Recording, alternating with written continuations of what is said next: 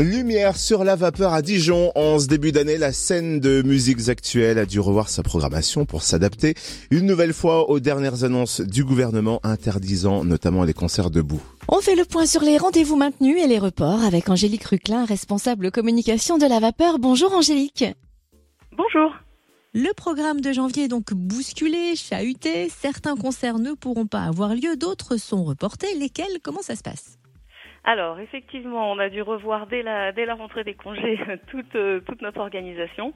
Alors, on sait déjà que le concert de Benjamin Biolay euh, est annulé. C'était un concert qui devait se passer dans une salle, euh, dans la grande salle complète. Euh, voilà, il n'y aura pas de report possible parce que l'artiste a vraiment un, planning, euh, voilà, trop chargé pour reporter la date. Donc, le concert de Benjamin Biolay le 15 janvier est annulé. Les concerts de Sun Jun et Adalea aussi prévus le vendredi 28 janvier euh, sont annulés. Ce sont des artistes qui jouent, qui, qui, qui sont internationaux, hein, qui viennent du Canada ou des, des États-Unis, et donc euh, l'organisation d'une tournée européenne euh, pour elle est vraiment compliquée dans ces conditions. Et puis la soirée de black metal du samedi 29 janvier est également annulée pour les mêmes pour les mêmes raisons. Donc voilà, trois concerts annulés. et puis le concert du rappeur dijonnais Oni, une release party, doit sortir son album le 21 janvier, donc c'était prévu le samedi 22 janvier. C'est aussi c'est annulé, mais reporté, reporté au 25 février et alors, tout simplement, quel concert reste programmé ce mois-ci?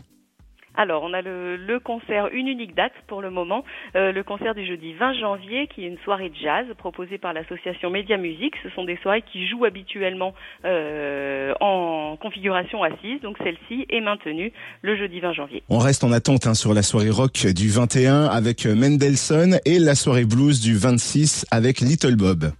Voilà, euh, on n'a pas encore euh, pu statuer sur le maintien ou non de ces soirées-là. Ça dépend pas toujours de la bonne volonté de la vapeur ou de l'artiste de jouer. Il y a des logiques en fait de, de tournées, des tournées d'artistes.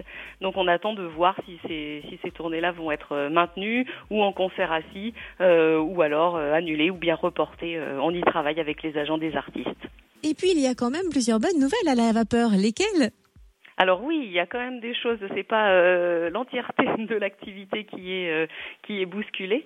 Euh, on a nos studios de répétition, donc qui offrent la possibilité aux musiciens de la scène locale de venir euh, répéter à la vapeur. Les studios restent accessibles, et puis euh, tout le tout le programme aussi d'ateliers qui est proposé aussi à ces artistes-là, donc des ateliers théoriques, des ateliers pratiques.